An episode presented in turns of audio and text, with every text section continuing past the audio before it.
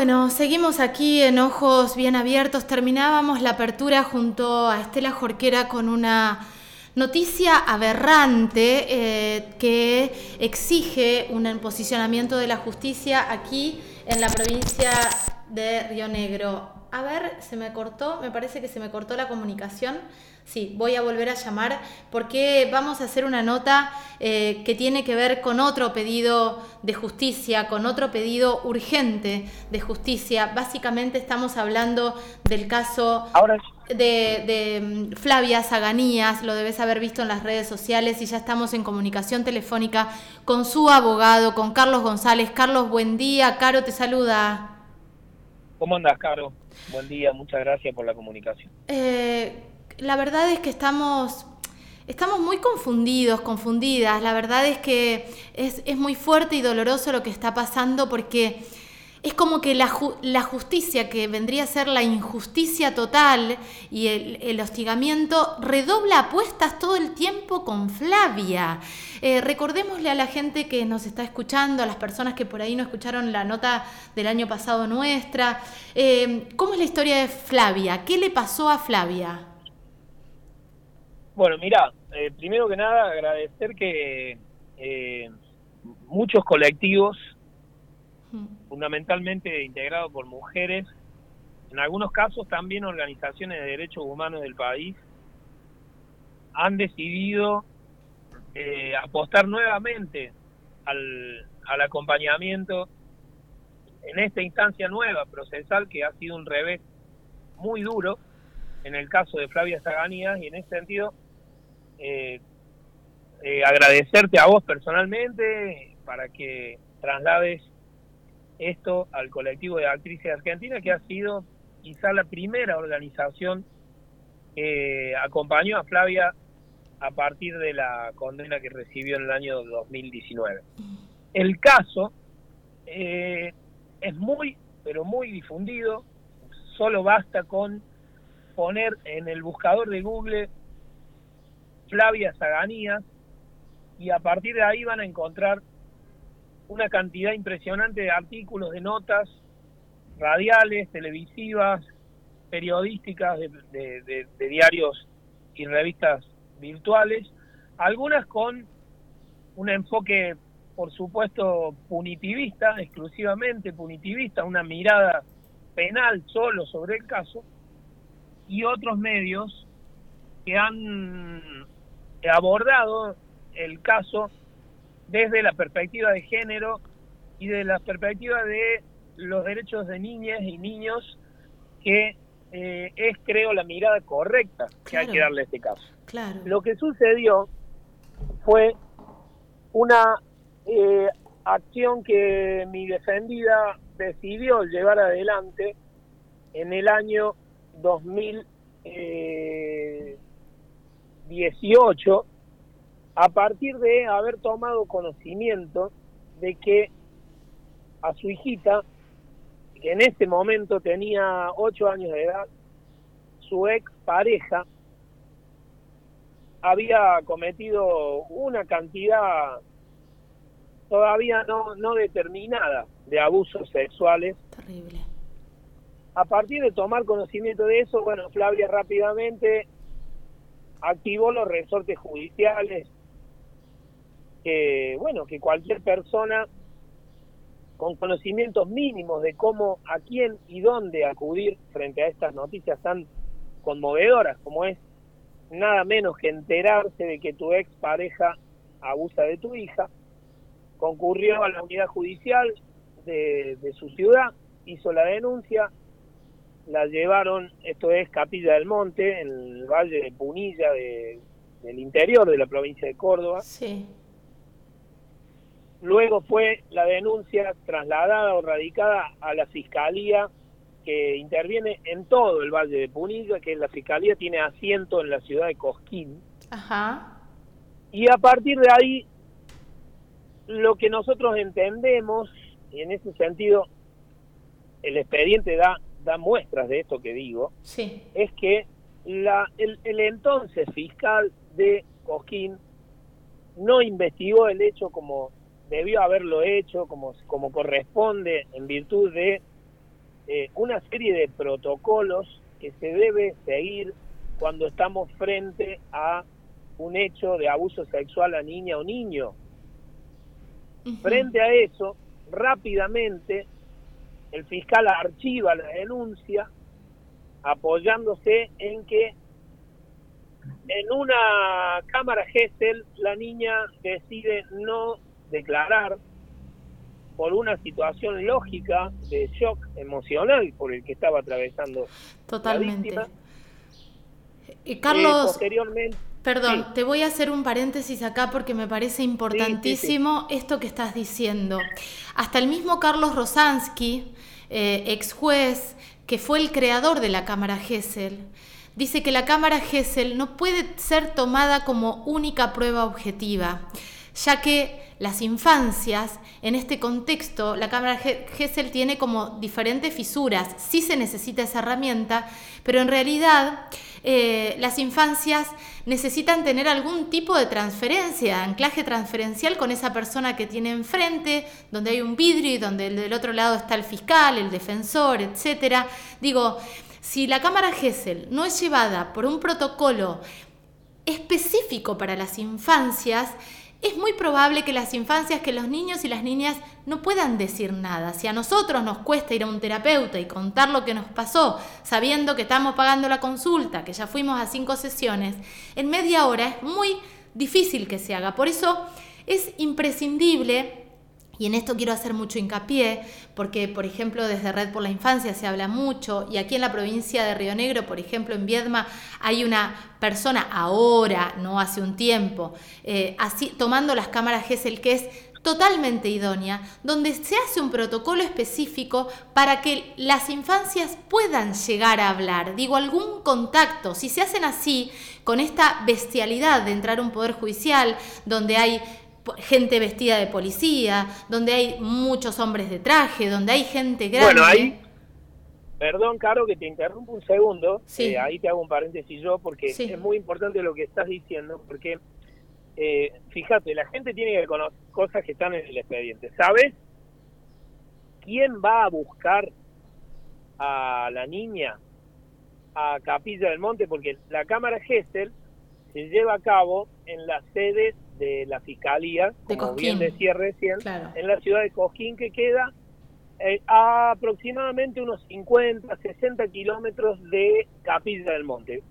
Eh, ese día, en el horario que estaba prevista la, la Cámara Gesell, eh, a la casa de Flavia, a buscar a la niña y por supuesto a su mamá, fue un móvil policial. No, una O locura, sea, la- una locura. la niña, la niña es retirada de la casa, de su casa, a las ocho y cuarto de la mañana, cuando acababa de despertarse, subida a un móvil, a un patrullero policial, conducido, por supuesto, por un policía, Una locura. por dos policías, perdón, dos policías, eh, y acompañada con su, por, por su mamá, eh, y de esa misma, de ese, ese mismo móvil, después de la cámara Gesell, donde por supuesto la niña en esas condiciones no aportó absolutamente Claro. nada, sino que guardó un silencio eh, muy, muy celoso silencio,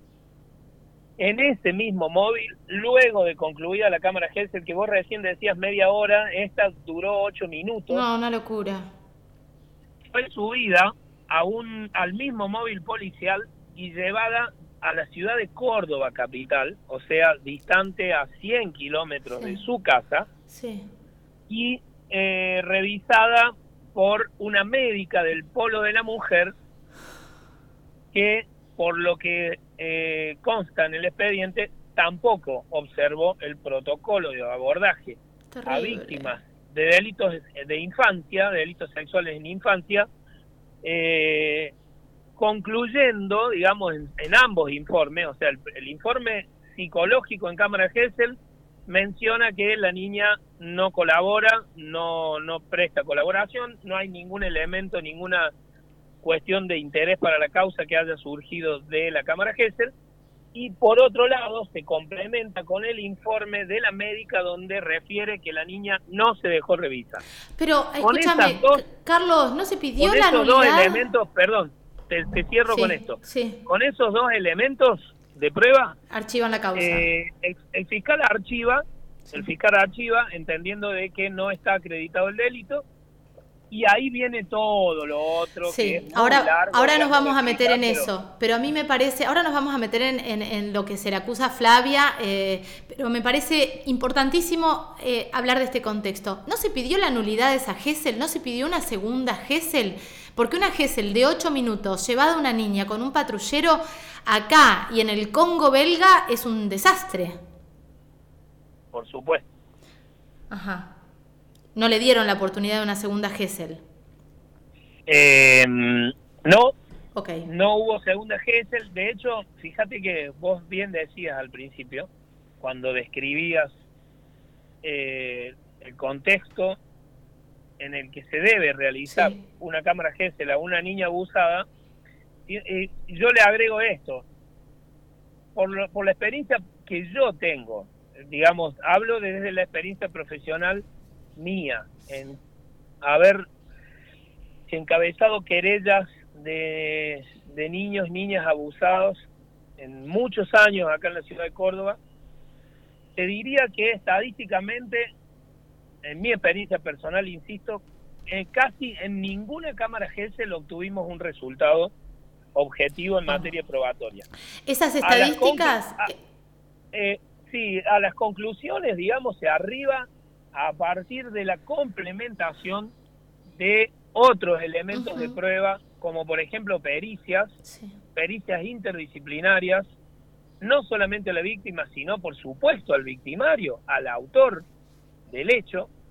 Eh, entonces arribamos habitualmente a, un grado de certeza sobre eh, el hecho en sí, no por la cámara Gesell, sino por la complementación de esa prueba con otras que el proceso penal habilita. Digo, eh, Carlos, hasta una, una, docente puede contar lo que, lo que le parece que es algo eh, no, no, tan, eh, no tan raro, no tan extraño, pero puede servir a la causa. Hay declaraciones testimoniales, hay un montón de situaciones, pero en realidad acá hay una gran revictimización y además Pongámonos un ratito en el lugar de esta mamá, que se entera que su expareja abusó de su hija, que hace la denuncia, que es sometida a una revictimización con una crueldad tremenda, porque en realidad lo que hay que ver ahora también es el actuar de todos los funcionarios y funcionarias judiciales, la que hizo la Cámara Gesell, quien ordenó que la vaya a buscar un patrullero. Digo,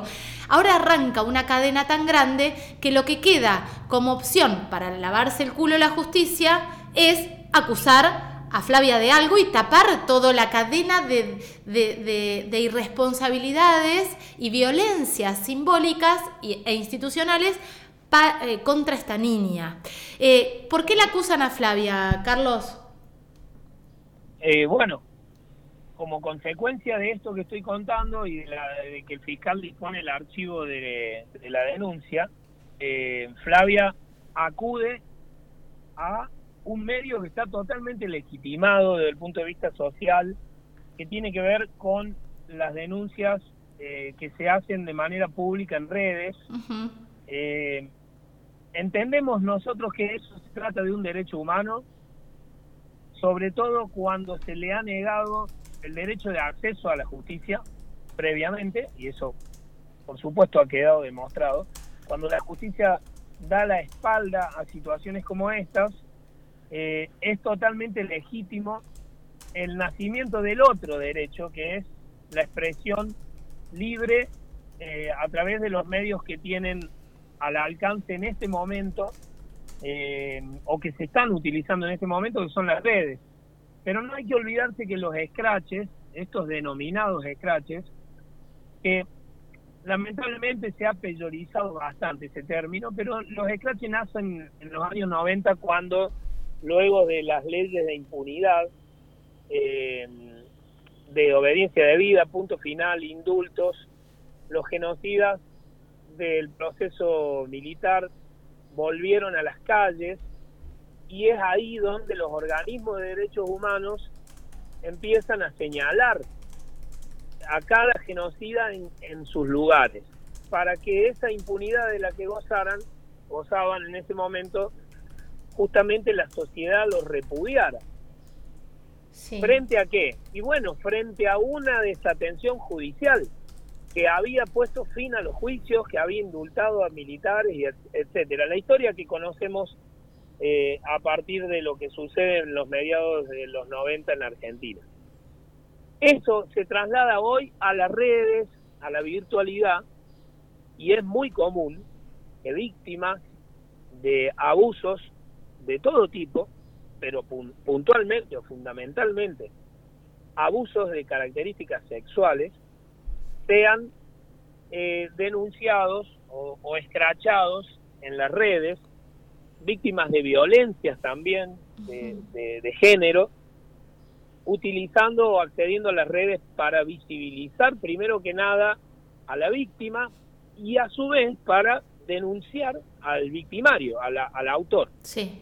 Frente a eso, lo que hace Flavia es un posteo en Facebook eh, que es visto por algunos de sus familiares quienes en una eh, en un acto en un arrojo de, indignación que por supuesto una persona con, con sentido común debe también repudiar que es el ajusticiamiento digamos por mano propia el, tomar una venganza sobre el cuerpo de esa eh, persona eh, llegan hasta Capilla del Monte sin haberle dado conocimiento de esto a Flavia. Sí.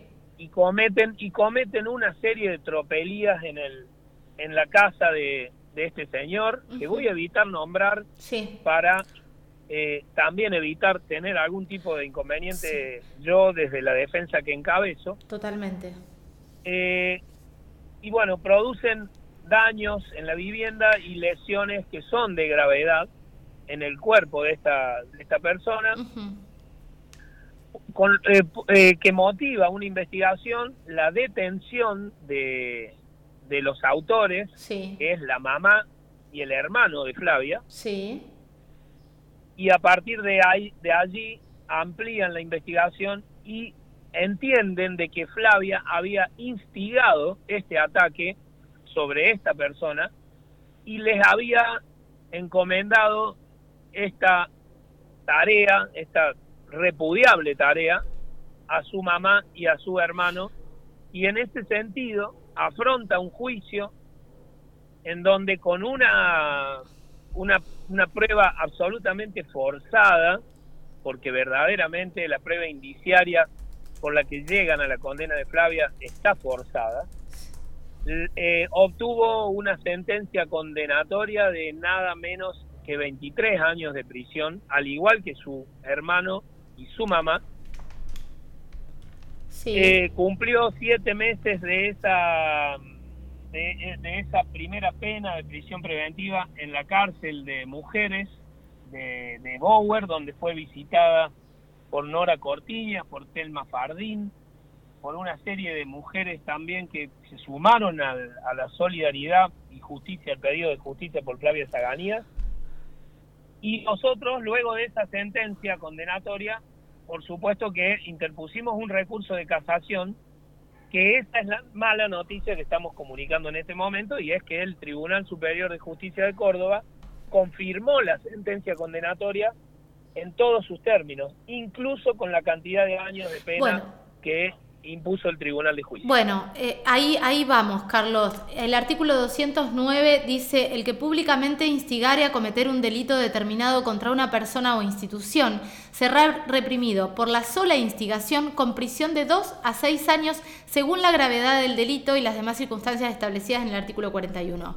Digo, eh, a Flavia la condenan, primero que, que hizo un posteo en las redes Digo, eh, no estamos hablando de una instigación al delito cuando se, se, hizo este artículo, no estábamos hablando de Facebook, no estábamos hablando de poner en las redes sociales que alguien es un abusador, que tengan cuidado en la calle, sino que estamos hablando de una cosa bastante más compleja como instigación al delito. No seamos, eh, eh, digo, no, no, no pensemos que estamos hablando de instigación, lo enmarcan en instigación, esto que puso una madre desesperada porque archivan la causa por abuso sexual, que está todo mal hecho o agarrado de los pelos con la causa esa de abuso sexual. Em, eh, pero además es irrisoria la pena de 23 años que le pretenden dar y que hoy confirman. Eso es lo que nos cuesta entender. Porque además, Flavia, estamos hablando de una, eh, de una, de una madre de cuántos hijos?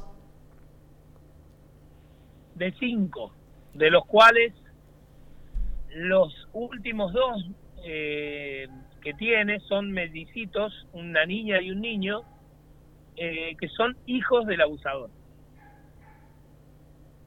Terrible, terrible. De todas maneras, te quiero aclarar esto, Caro. Eh, cuando hablas de, cuando acabas de leer eh, el tipo penal del, del delito de instigación, estás leyendo, por supuesto, correctamente, pero en el caso de Flavia Zaganías no se imputó el tipo del, de la instigación, sino que se le atribuyó responsabilidad penal por todos los otros hechos en carácter de partícipe necesario, o sea, de autoría intelectual.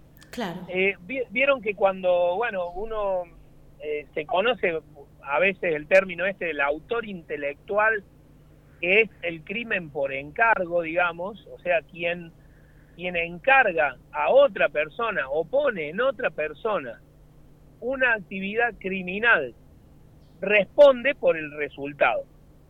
Entonces, en este caso, se acreditó cuatro delitos que tienen penas graves como es el incendio, porque le quemaron la casa, lesiones graves, tuvo una perforación de un pulmón a, a partir de una herida de arma blanca, tuvo un intento de abuso sexual, o sea, son cuestiones que hay que saberlas. Eh, verdaderamente es espeluznante lo que estoy contando, pero es la realidad de los hechos.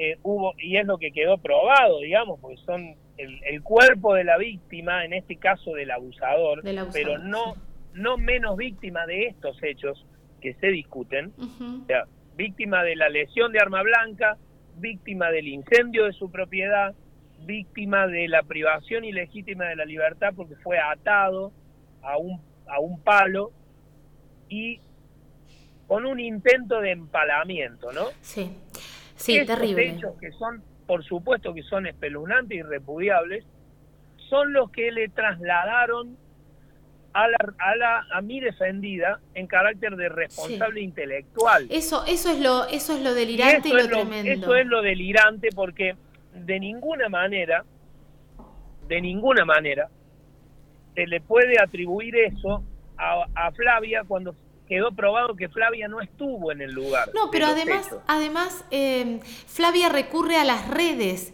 Eh, ya recurrir a las redes quiere decir que es la única herramienta posible en su cabeza para poder eh, eh, advertir a la gente. Digo, eh, es claramente que eh, lo que hizo Flavia fue el impulso de escribir en las redes y hasta ahí llegó. Es claramente que no es ninguna autora intelectual de ningún delito. pero lo tremendo es cómo pretenden amedrentar a las mujeres, callar a las mujeres, con un caso testigo donde te dicen, mira, si hablas si denuncias por abuso sexual, no solo va a ser archivada la causa, sino que si después vos llegás a hablar mal del abusador de tu hija, te vamos a meter presa y te vamos a separar de tus cinco hijos eh, y te vamos a condenar a 23 años, porque vamos a encontrar la manera de que cualquier cosa que le pase a ese chabón, a ese abusador, vos vas a ser la responsable.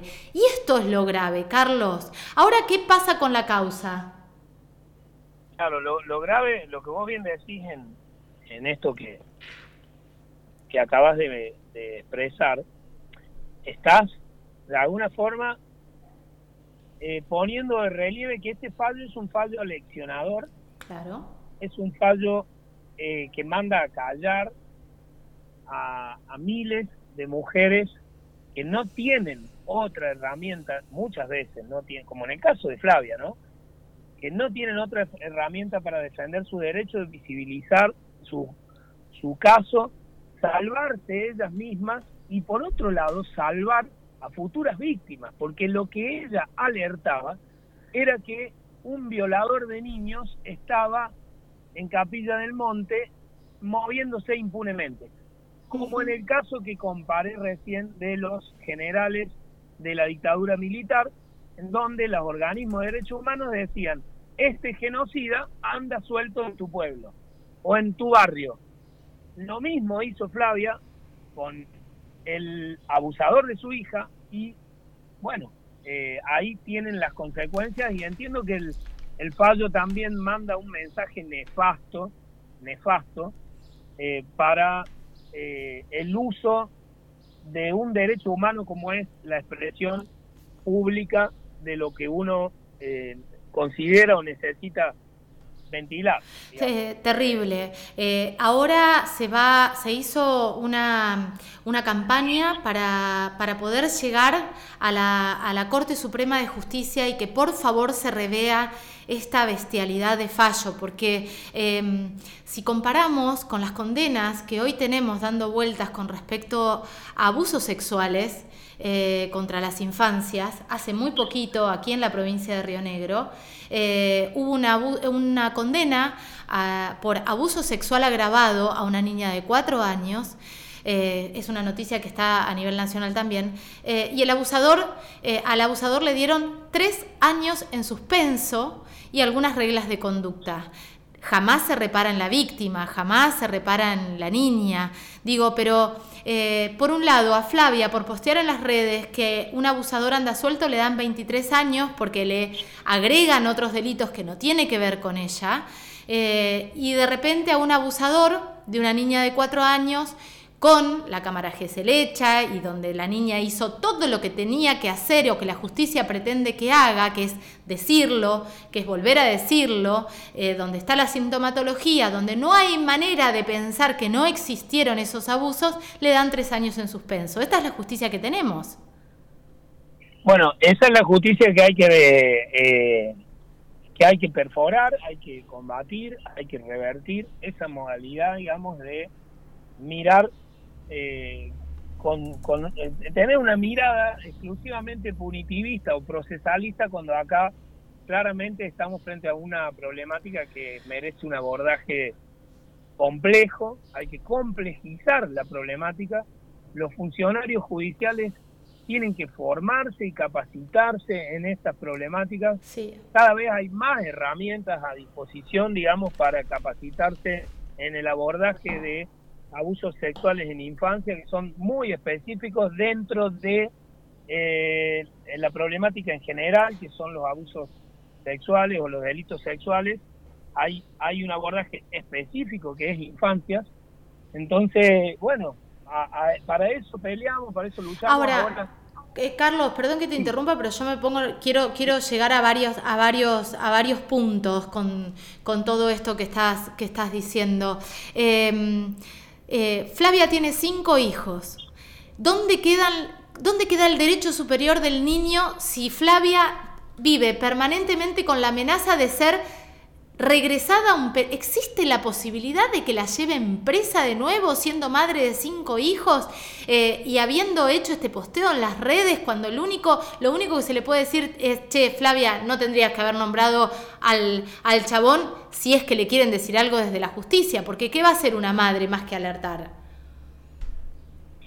Eh, es un tema ese también porque en principio la ley 24660 marca en su artículo 32 un, eh, que es el que regula la prisión domiciliaria para madres de hijos menores de edad, marca como límite, como, como límite máximo eh, la edad de 5 años. Y cuando conseguimos, después de muchísimo esfuerzo, después de toda la movilización, la visibilización del caso y demás, conseguimos que después de siete meses de prisión eh, Flavia pudiera volver a su casa, el, el, alcance que tiene ese fallo está establecido de manera expresa en la sentencia y dice hasta que sus hijos menores cumplan la edad de 5 años. Terrible, terrible. Eso va a suceder inexorablemente porque no somos magos para detener el tiempo. Inexorablemente va a suceder el día 21 de diciembre de este año. Es terrible, Carlos. Dentro de dos meses se opera el plazo máximo que la justicia determinó para que Flavia esté con sus hijos y ahí nacerá nuevamente una, una lucha que entiendo se va a, desplegar en todo el país para solicitarle a la justicia en la instancia que sea que le otorgue el derecho a continuar por supuesto eh, en su domicilio al cuidado de sus hijos. Pero por supuesto. no tienen no tienen absolutamente nadie más con quién quedarse. Pero además si vamos a la, corte eh, a la Corte Interamericana, a los tratados internacionales, sabemos que el derecho superior del niño está por sobre todo. Y acá no estamos hablando de un tipo abusador de 75 años que lo llevaron a la casa porque dice que tiene asma. Estamos hablando de una madre de cinco pibes que no cometió ningún delito y que está siendo usada para callarnos. Totalmente. Terrible, terrible. Carlos, ¿se van a presentar en la corte? Eh, sí, tenemos ya casi terminado ya el, el desarrollo del, del recurso extraordinario que va a ser presentado esta semana. Y a partir de ahí, bueno, desembarcaremos con el caso en la Corte, donde esperamos verdaderamente tener un mejor resultado. Hay, hay organismos eh, nacionales, internacionales, hay, hay el Ministerio de la Mujer, eh, la Secretaría de Derechos Humanos, digo, hay organismos que eh, se han sumado como amicus en un montón de causas. ¿Están presentes en esta? ¿Vos has hecho alguna gestión al respecto? ¿Te han llamado? sí, sí, eso está en manos de Marcela Cano, la abogada de madres víctimas de trata. Ella está eh, colaborando, digamos, dentro del equipo de la defensa de Flavia Zaganías eh, y va a estar a cargo de ella la eh, selección de, de amicus para interponer dentro de la Corte. Perfecto, para exponerlo internacionalmente también a esto, porque esto puede pasar acá, puede pasar en Chile, puede pasar en Brasil, puede pasar en Uruguay, puede pasar en Bolivia, puede pasar en cualquier lado.